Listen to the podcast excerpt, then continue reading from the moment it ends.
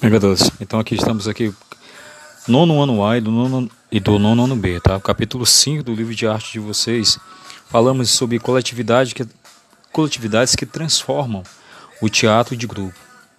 A arte do teatro, em geral, acontece coletivamente. Para desenvolver uma obra ou um processo criativo nessa linguagem, é preciso que um grupo de pessoas se disponha a trabalhar em conjunto.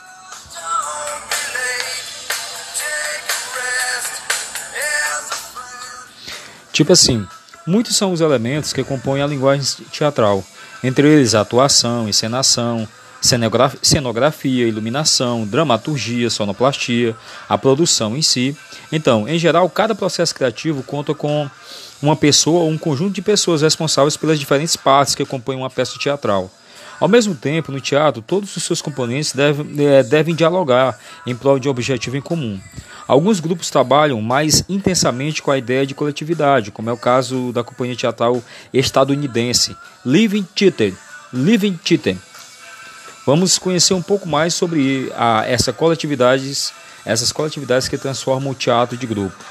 Daqui a pouco estarei retornando com mais um podcast. Vamos para a página 82 no sobrevoo.